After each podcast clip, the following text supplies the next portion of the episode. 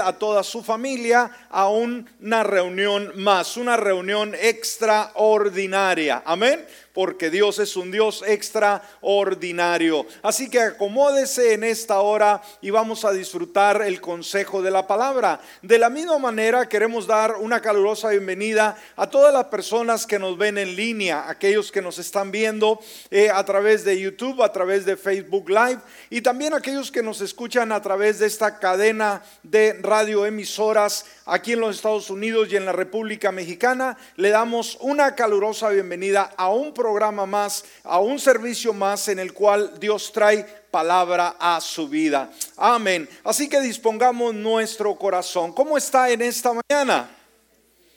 Lo veo muy, muy lento, ¿verdad? Quizás sean los tamales, quizás la barbacoa, quizás los buñuelos que ha estado o hemos estado consumiendo todos estos días.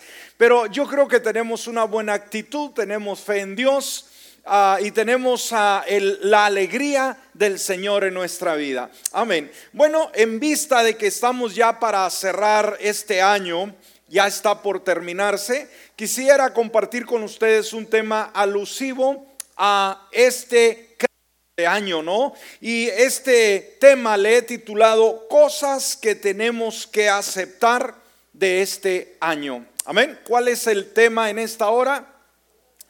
Cosas que tenemos que aceptar de este año. Muy bien, nos dice Eclesiastés capítulo 3, versículo 1. Amén. Eclesiastés capítulo 3, versículo 1. La Reina Valera contemporánea dice, todo tiene su tiempo. Hay un momento bajo el cielo para toda actividad. ¿Estamos de acuerdo con esta palabra? Amén.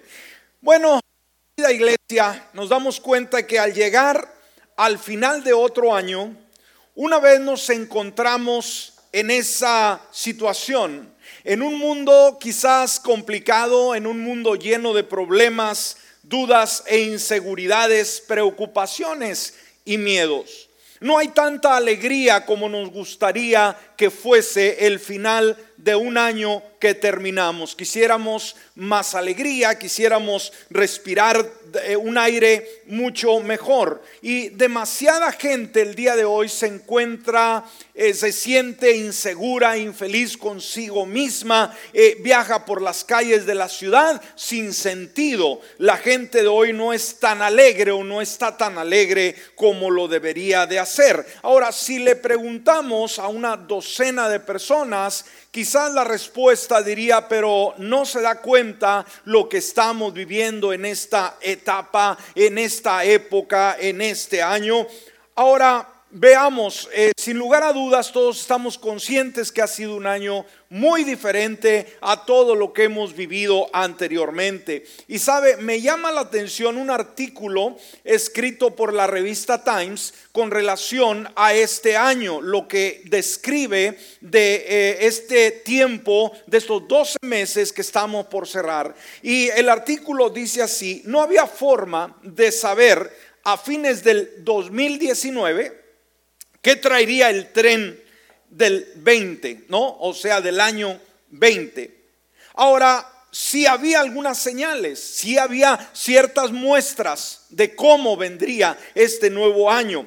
Ah, por ejemplo, el racismo, ¿no? Sistemático y la muerte de a muchos hombres de la raza negra en mano en manos de policías blancos. Y era esto algo que estaba encendiendo un ambiente. Los incendios forestales increíbles en el oeste los huracanes en todo el mundo y un clima cada vez más volátil ya era una amenaza a medida que la tierra se sobrecalentaba, ah, seguía eh, obviamente produciendo una, una fiebre en todo el sentido de la palabra. Eh, asimismo, pudimos ver a un presidente poco convencional frente a un público inquieto y una campaña de reelección que presigiaba rencor partidista y una posible agitación electoral. Y luego estaba el grupo de casos de una enfermedad mortal parecida a la gripe que se origina en China,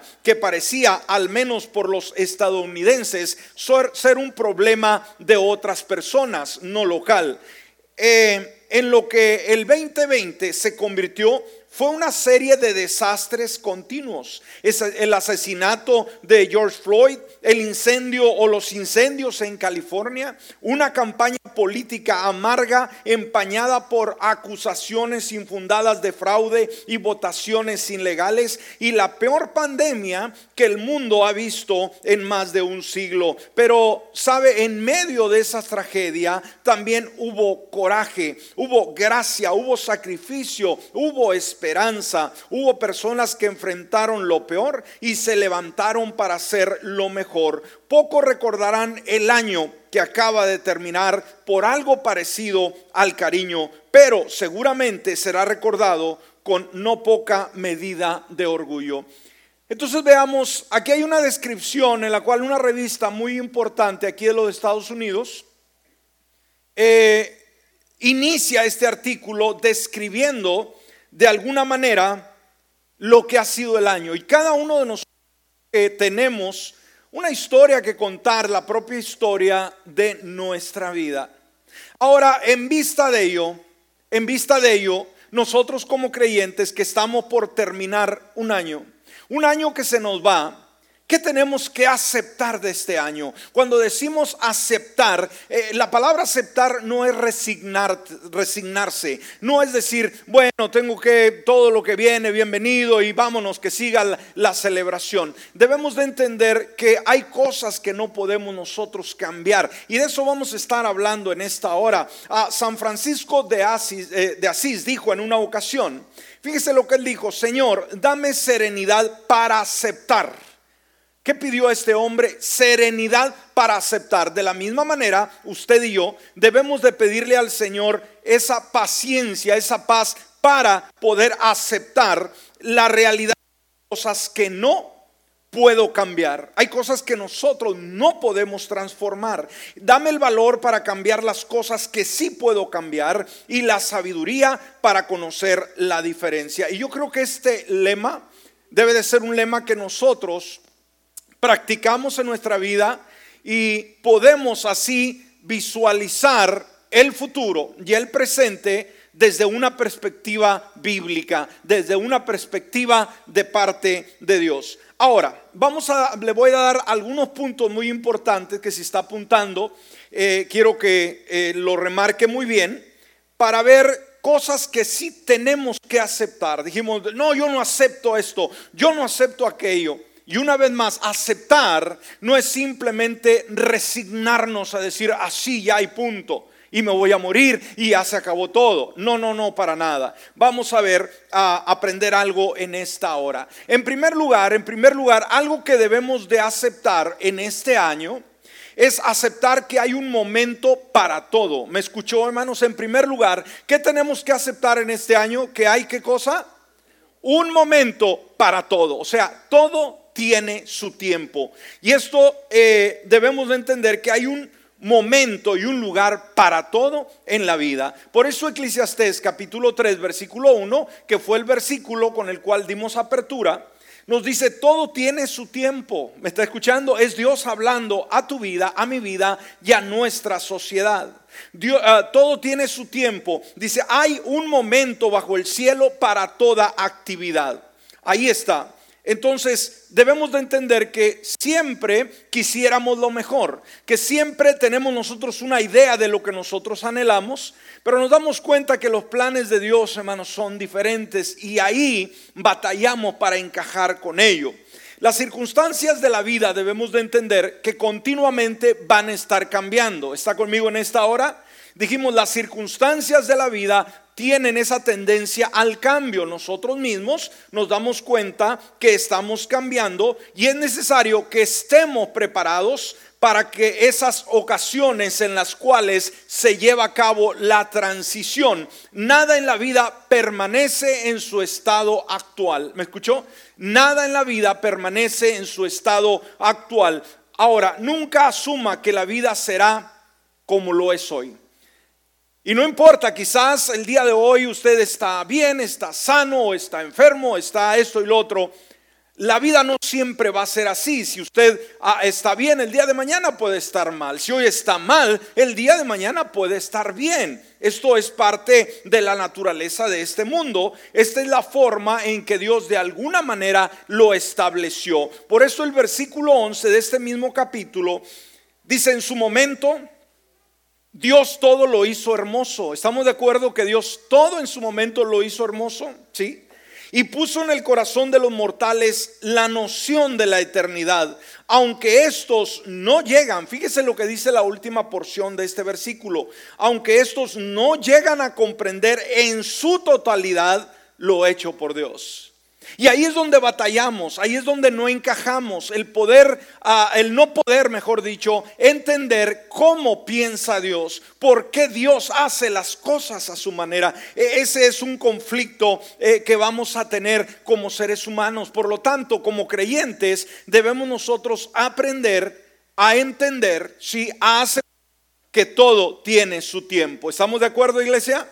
Yo creo que el 2020 no nos gustó. Para nosotros fue una sorpresa. Para Dios fue una sorpresa.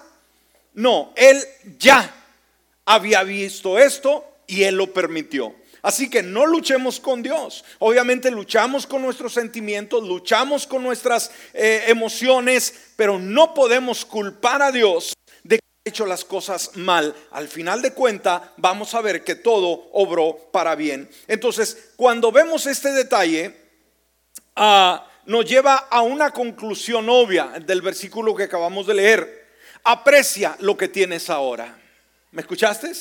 ¿Qué vamos a hacer, hermanos, con lo que tenemos, con lo que somos, con lo que contamos el día de hoy? ¿Qué hay que hacer?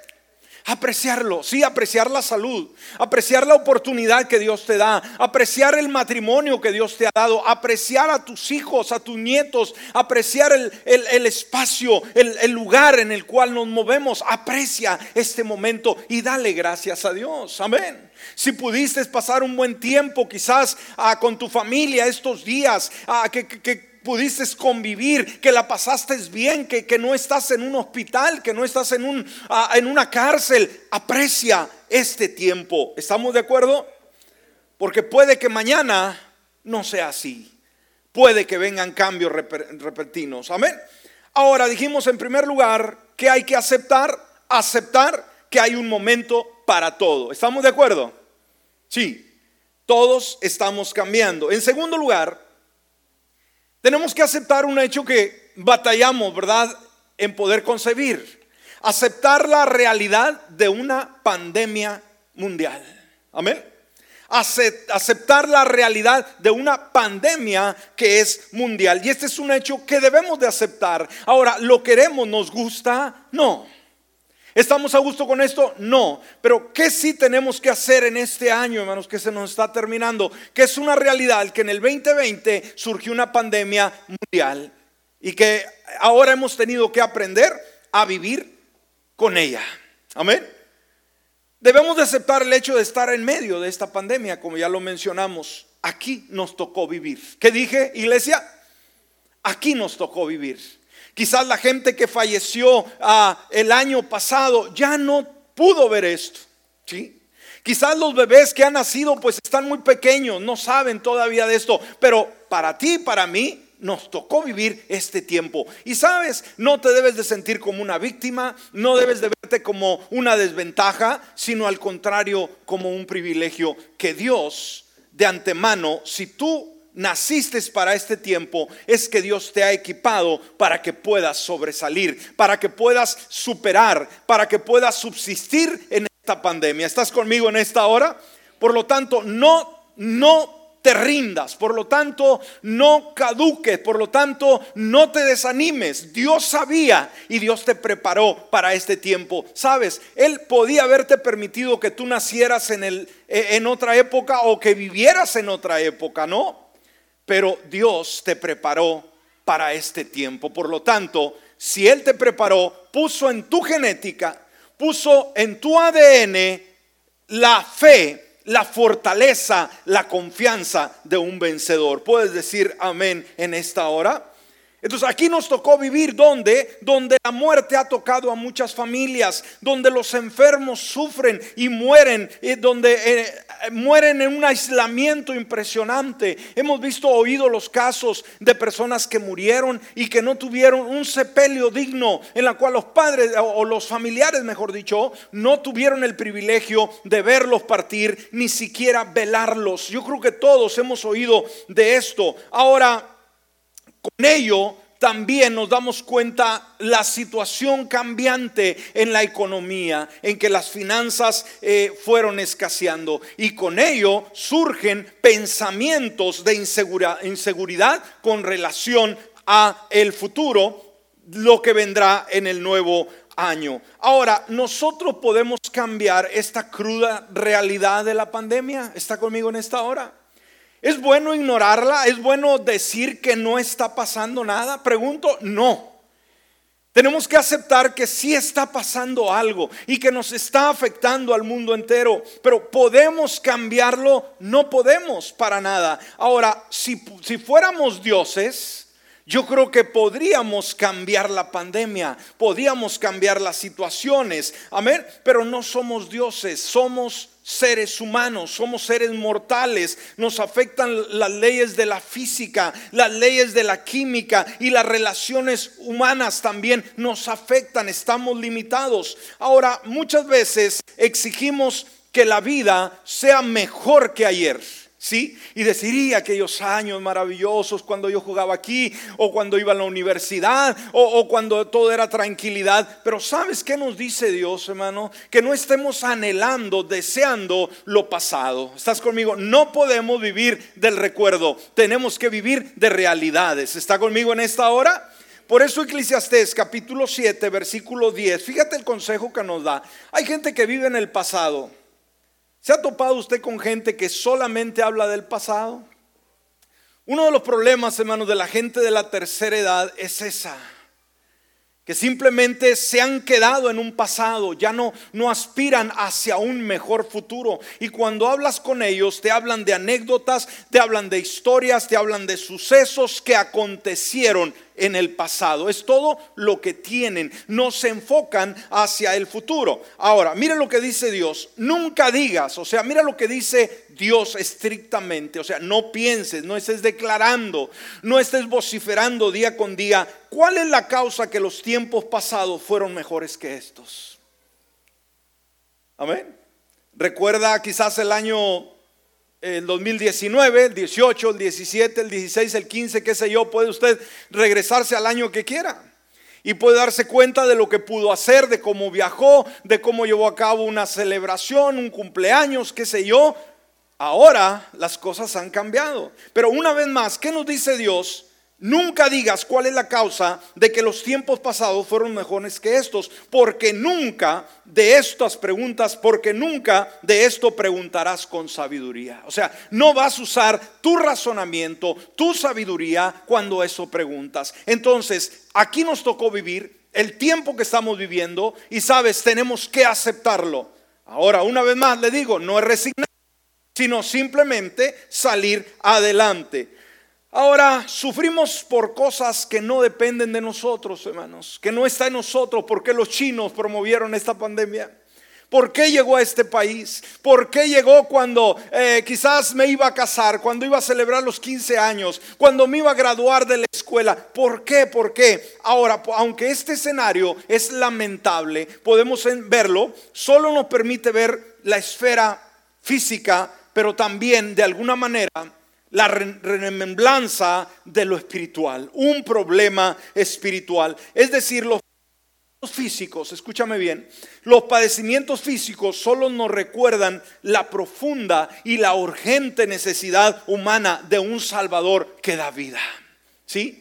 El dolor humano, sí, la tragedia de la pandemia, de las muertes, de, todo este tipo de caos, nos recuerda lo frágil que somos y la necesidad de un Dios que nos dé vida, que nos inyecte vida. Por eso Juan 5:40 nos dice una verdad que el mundo, a pesar de que está sufriendo, a pesar de que eh, esta crisis ha llegado con una finalidad, en vez de arrodillarse delante de Dios y pedir perdón, y pedir cambio y humillarse y pedirle a Dios misericordia, se revela contra el que puede darle vida. Se revela, mejor pone la esperanza en el gobierno, en la ciencia, en los médicos, en la vacuna, sí, que en Dios.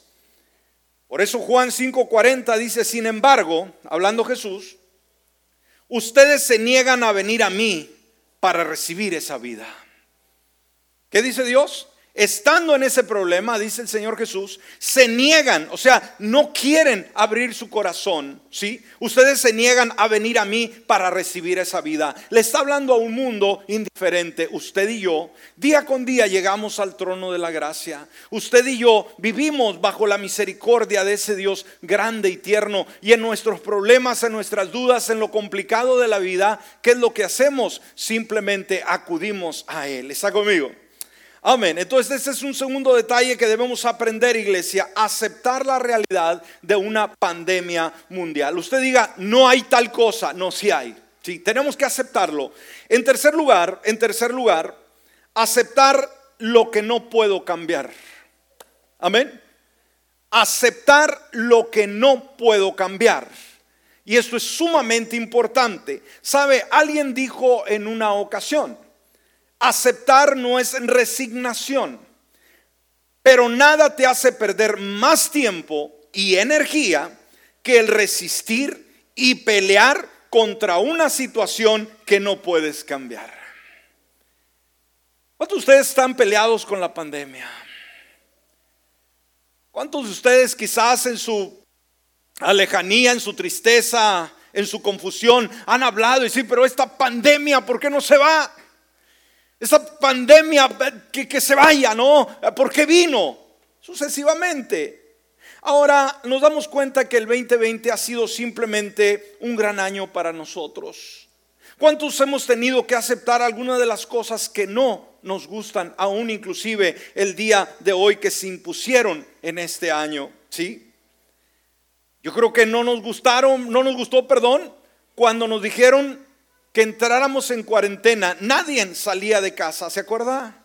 Que solamente al trabajo, solamente a la tienda, encerrados las 24 horas.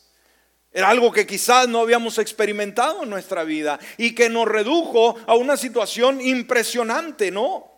Cuando nos dijeron que teníamos que cubrirnos con estas mascarillas, el cubrebocas, qué tremendo, ¿no?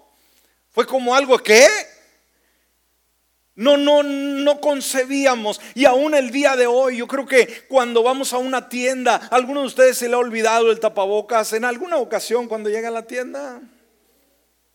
Hasta que nos recuerdan, ¿verdad? O nos dicen o nosotros nos acordamos y salimos corriendo al carro otra vez. ¿Sí? Y usamos lo que sea, ¿no? Les decía que en una ocasión, por ahí en un restaurante, vimos a unos chicos que venían por la ventana y le digo a mi hija, oye, es que tapaboca trae este, este joven que viene ahí yo no le agarraba y era simplemente este, un sobre, un sobre, yo creo que en la camioneta donde venía no traía un tapabocas, agarró un sobre de carta, nomás lo dobló y se lo metió entre los, lentes y así venía, ¿no? Pero qué tremendo. Ahora, yo creo que no nos imponemos todavía, aun cuando eh, entramos a una tienda, cuando vamos a un lugar público y vemos gente decir, ¿En qué nos hemos convertido? Jamás pensamos, jamás pensamos que teníamos que andar enmascarados, ¿no? Jamás. ¿Sabe? En muchos bancos, eh, especialmente en nuestros países latinos, pues obviamente cuando va a entrar por causa de los robos, ¿verdad? Ponen, ponen unos guardias y, y, un rótulo afuera que cuando entre debe quitarse su gorra si la trae y cualquier cosa que cubra su rostro. Ahora, usted tiene que entrar con el rostro cubierto. ¿Qué cosas? Pero no nos acostumbramos, ¿no? La forma del distanciamiento social, cómo ahora no podemos acercarnos quizás aún inclusive a los seres queridos a las personas no podemos abrazarle, eh, abrazarles, el dar eh, la, la, noche buena, ¿no? Eh, el nuevo año no vamos a poder dar ese abrazo y la forma de ir al trabajo es sucesivamente a todo, todo este cambio para nada, pero debemos aceptar la realidad, iglesia, debemos aceptar la realidad de, de algo que esto no lo podemos nosotros cambiar, no está en nuestras manos para poder seguir nosotros adelante con nuestra vida. ¿Estamos?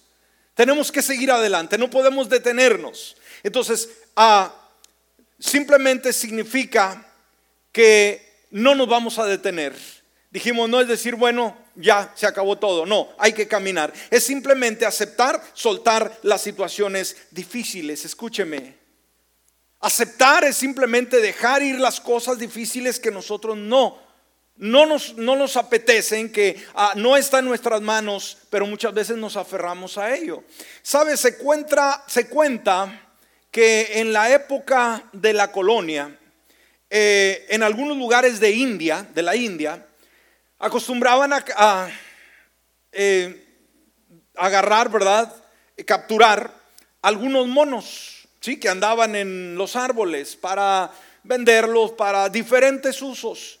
Ahora, ¿cómo idearon una forma de poder atraparlos de una forma muy sencilla? Bueno, los nativos de esos lugares idearon y prepararon algunas calabazas o algunos cocos, ¿verdad? Vacíos, y le hicieron un hoyo en el cual solamente podía entrar la mano, el tamaño de la mano de un mono. Y adentro le echaban un mango, le echaban una fruta que le apetecía al mono. Entonces cuando el mono se acercaba y llegaba, metía la mano en el recipiente porque olía el fruto y, quería sacar el fruto. Pero cuando metía la mano y agarraba el fruto, la mano sí salía, pero el fruto no. ¿Y sabes qué pasaba? Esta estrategia les funcionaba porque el mono quería comer. Y cuando metía la mano, él podía simplemente, hermanos, la forma más sencilla, ¿cuál era la forma de, que el mono se salvara? Dejar ir la fruta. Pero estaba tan apegado a la fruta que tenía que pagar con el cautiverio o con su propia vida, no el no soltar.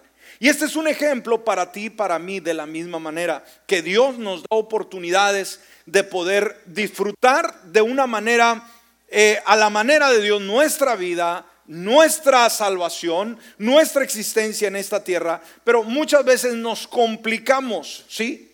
Y de una situación, ¿verdad? Que, que no es para nada mínima como es la pandemia y como es todo este reto, nosotros debemos ser sabios cómo vivimos nuestra vida y no aferrarnos a una dificultad que no podemos superar, como estos monos. Soltemos aquello que no es nuestro, simplemente.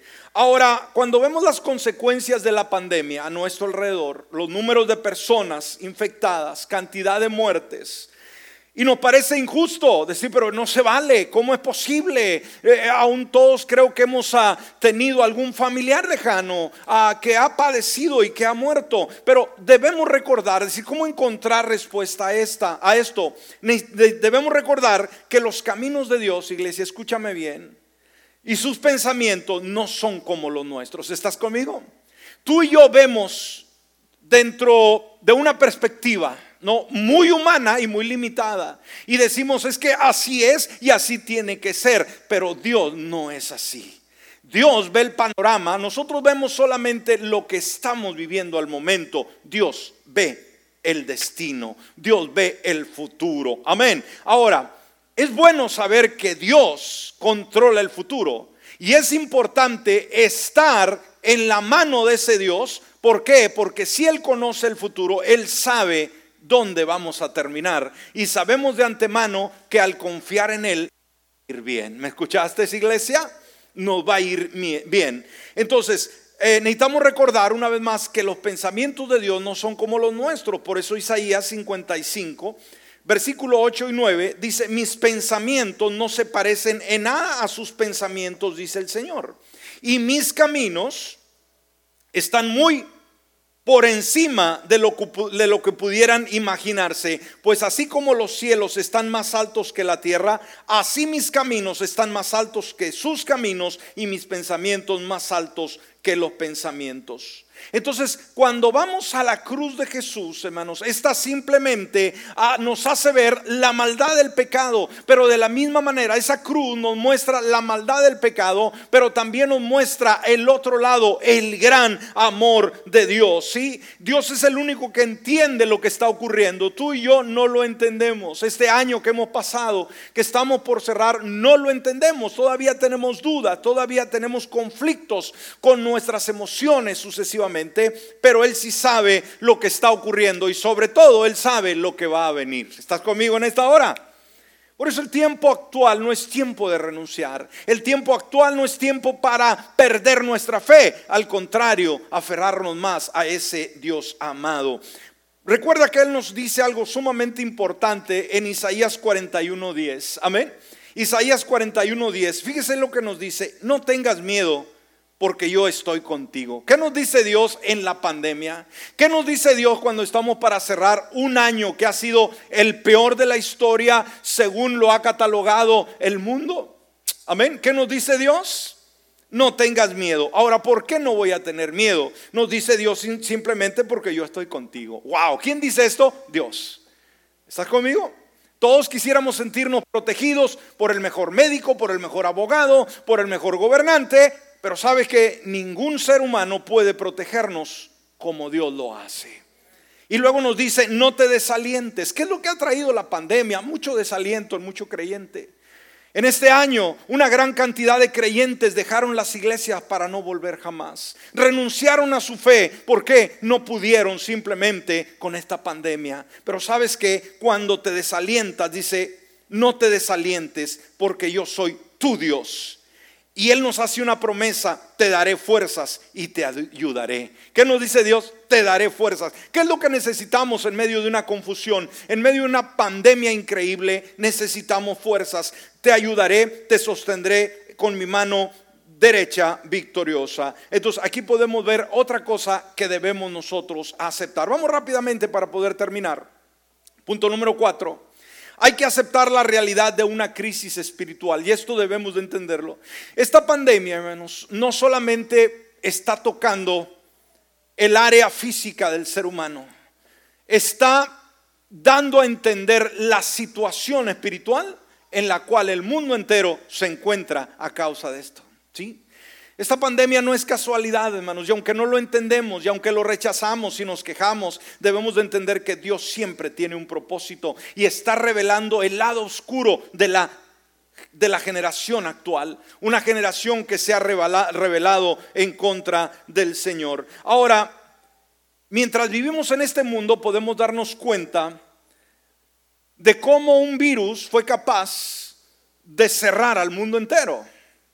Un caos impresionante. Ahora, si hay algo que esta pandemia simplemente nos enseña, es que solamente Dios merece nuestra confianza. ¿Me escuchó? ¿Qué nos ha enseñado la pandemia? Que simplemente, solamente Dios es el que merece nuestra confianza. Y sabe, el día de hoy vivimos en un mundo individualista y ese es el peor pecado que el género humano está haciendo el día de hoy. ¿Qué es ser individualista? Pensar en uno mismo. No me importa el vecino, no me importa la familia, no me importa Dios, no me importan los demás, simplemente yo y yo y yo. Y este es un problema muy serio, muy grave. Vivimos en un mundo, dijimos, individualista, egoísta y egocéntrico, pero el Señor quiere tratar con cada uno de esos pecados del ser humano. No podemos solamente pensar en nosotros. Tenemos que pensar que somos una raza, la raza de Dios.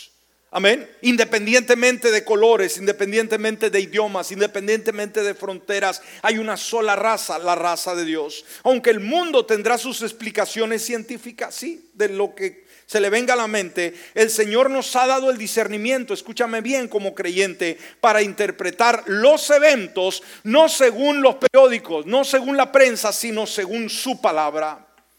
Es increíble, hermanos, le he dicho, ¿verdad? ¿Cuántas personas, personas, aún creyentes, están todos los días viendo los noticieros? Si a usted le digo en este momento en su celular, abra la aplicación de, los noticieros, que ahí está, eh, eh, que lo tenemos por ahí como una aplicación. Y usted abra el encabezado, ahí no va a decir tenemos un día maravilloso con una temperatura impresionante y los tamales estuvieron riquísimos. No.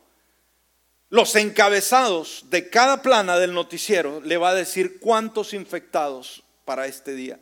¿Cuántos murieron el día de ayer? En Nochebuena, ¿cuántos se hospitalizaron? De cómo los hospitales están llenos. Es increíble e, ese tipo de, de, de, que está afectando las emociones, el corazón del mundo. Y viven todos, ¿verdad? Obviamente atemorizados, porque ese es el pan diario. No abre la palabra usted en el Salmo 23, en el Salmo 121, en el, algún salmo, salmo de promesas, sino va la cifra. Ahora, si yo me atrevo a preguntarle a usted, no sé cuántos de ustedes en esta mañana me contestarían cuántos infectados amanecieron en el mundo en este día, yo creo que varios de ustedes me darían la cifra y ahí puedo deducir que está usted más preocupado por lo que el noticiero dice que lo que Dios dice. No en vano nos damos cuenta del decaimiento espiritual en las iglesias, en los creyentes. Entonces, aunque el mundo tendrá sus explicaciones, ¿sí? Y tiene sus estadísticas, el Señor nos ha dado el discernimiento para interpretar los eventos según su palabra. Mire lo que dice Primera de Corintios 2:14. Pero el hombre natural no percibe las cosas que son del Espíritu de Dios. Fíjese, el hombre natural no entiende decir, ¿por qué este castigo? ¿Por qué nos está pasando esto? Porque para él son una locura y tampoco las puede entender porque tienen que discernirse espiritualmente. Tenemos que ver más allá de este problema. Tenemos que ver de acuerdo a lo que conocemos de Dios, a lo que la palabra nos enseña, a lo que nos muestra qué hay detrás de todo esto. Si hay algo que esta pandemia nos enseña es que solamente Dios merece nuestra confianza. El Salmo 56.3 dice, pero cuando tenga miedo, en ti pondré mi confianza. Qué salmo tan más lindo. Es difícil, hermanos, entender esto, pero cuando tengo o cuando tengo uh, tenga miedo, perdón, pero cuando tenga miedo, en ti pondré mi confianza. Y por último, ya para cerrar, con esto nos vamos. Punto número 5, aceptar que solo en Dios está la solución. ¿Me escuchaste? Aceptar también, sí, aceptar que la pandemia vino, sí, aceptar que el mundo está en caos, tenemos que aceptarlo, pero también, escúcheme, no solamente vamos a aceptar lo malo, vamos a aceptar lo bueno, que solamente Dios, escúchame, en Él está la solución. ¿Estás conmigo? Sabe, en una ocasión se cuenta de un, violinista profesional que estaba dando una presentación, un concierto en Nueva, York. Y cuando él estaba tocando el violín, vio como una de las cuerdas se rompió a la hora del concierto. ¿sí? El violín es un instrumento muy delicado. En lugar de detenerse, decidió adaptar la melodía a las otras tres cuerdas. Simplemente ajustó la melodía en tres cuerdas. ¿Sí? Ahora, algo que era realmente difícil con ese instrumento. Cuando le preguntaron por qué había elegido esa opción, por qué eligió hacer eso, respondió, hay momentos en los que la tarea del artista es saber cuánto puede llegar a ser con lo que le queda. ¿Me escuchó? Hay un momento que simplemente el artista va a tener de alguna manera usar lo que tiene. Quisiéramos tener más, ¿verdad? Quisiéramos tener todos los recursos, todas las respuestas, pero no. Hay un momento que simplemente tenemos que usar lo que nos queda. Todos estamos expuestos a circunstancias indeseadas, pero el violinista, la cuerda rota fue una de esas situaciones para él, inesperada. En lugar de paralizarse, lamentar su suerte y no aceptar lo que estaba pasando, el músico decidió ver qué es lo que quedaba sin romperse y siguió adelante con lo que había. Aceptar lo que ocurre es una oportunidad de encontrar soluciones. Por ello, iglesia, hoy que estamos viviendo es tiempo de humillarnos ante el Señor y reconocer que sus respuestas son buenas, ¿sí? Porque Él es benevolente y lleno de misericordia. Amén. Reconocer que sus respuestas son buenas el día de hoy. Por eso Mateo capítulo 23, versículo 12 dice, pero aquellos que se exaltan a sí mismos serán humillados y los que se humillan a sí mismos serán exaltados. Recuerda que Cristo desea darte consuelo en lo que hayas podido pasar en este año. Él entiende tu sentimiento porque Él fue uno como tú y yo y sintió el dolor, la tragedia, sintió la traición, sintió la, la enfermedad, pero nunca pecó. Nosotros podemos llenarnos de confianza porque no hay incertidumbre en nuestro Dios. ¿Estás conmigo? Quizás hay incertidumbre en ti, tienes temor de empezar el nuevo año. ¿Qué vendrá? ¿Qué otra pandemia? ¿Qué resurgimiento va a haber? Hay mucha duda. Pero sabes que hoy es momento de levantar nuestra mirada al Señor y humillarnos delante de Él y podemos llenarnos de confianza. No empieces el año con desconfianza. ¿Escuchaste? No empieces el nuevo año desconfiando de lo que venga. Tú ten calma, como dice un meme por ahí, ¿verdad? Tú ten calma, simplemente no porque sí. ¿Sabe quién es la persona que más puede tener calma? Hoy más que nunca los psicólogos están haciendo un dineral tremendo porque están recetando, están dando consultas a tanta gente desesperada para darle seguridad, pero sabes, las únicas personas realmente empoderadas para vivir seguras y empezar el nuevo año somos los creyentes. Amén. ¿Por qué? Porque no hay incertidumbre en nuestro Dios. Hebreos capítulo 4, versículo 16 nos da esta certeza. Así que acerquémonos. ¿Qué nos dice Dios que hagamos? Acerquémonos. ¿De qué manera? Con toda confianza al trono de la gracia de nuestro Dios. Ahí recibiremos su misericordia y encontraremos la gracia que nos ayudará cuando más lo necesitemos. Qué interesante. Wow. Cuando más lo necesitamos, ahí está. Ponte de pie y cierro con este último versículo. Él está en control y guía todo evento con un propósito bueno. La pandemia, las dudas, los caos de este año. Tú y yo no tenemos respuestas y como ya lo vimos en la lección o en el tema, no podemos cambiar muchas de esas cosas, pero Dios está en control. ¿Me escuchaste? ¿Qué dije? Dios está en control y guía todo evento con un propósito bueno. Dios no usa las artimañas del enemigo. Él nos lleva a un buen destino. Por eso Proverbios 16, 9 dice, podemos hacer nuestros planes. Sí, toda la gente tenía planes para este año 2020. Pero el Señor determina nuestros pasos. Es mejor confiarle a Él. No vamos a encapricharnos. No vamos a hacerlo a nuestra manera Vamos a hacerlo a la manera de Dios. Cierra tus ojos. ¿Qué hacer? ¿Qué dejar? ¿Qué aceptar? Cosas que tenemos que aceptar en este año. Aquí vimos un breve enlistado que es muy importante que le pongamos atención y cuidado. Pero sabes, el único lugar, el único lugar donde podemos estar confiados es en Jesús. Vía no lo tienes en tu corazón, este puede ser tu día en que tú le des la oportunidad a Él. Si estás aquí en el auditorio, o nos ves o nos escuchas a través de otro medio, a través de cualquier otro medio, en esta hora, dile, Padre Celestial, yo abro la puerta de mi corazón.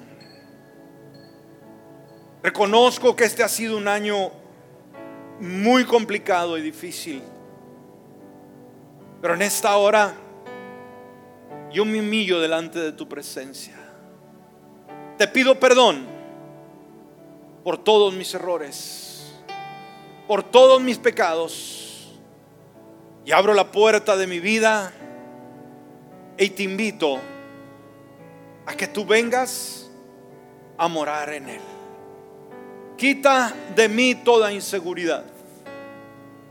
Dame fe y dame confianza. Yo quiero descansar en ti, dulce Jesús. Amén.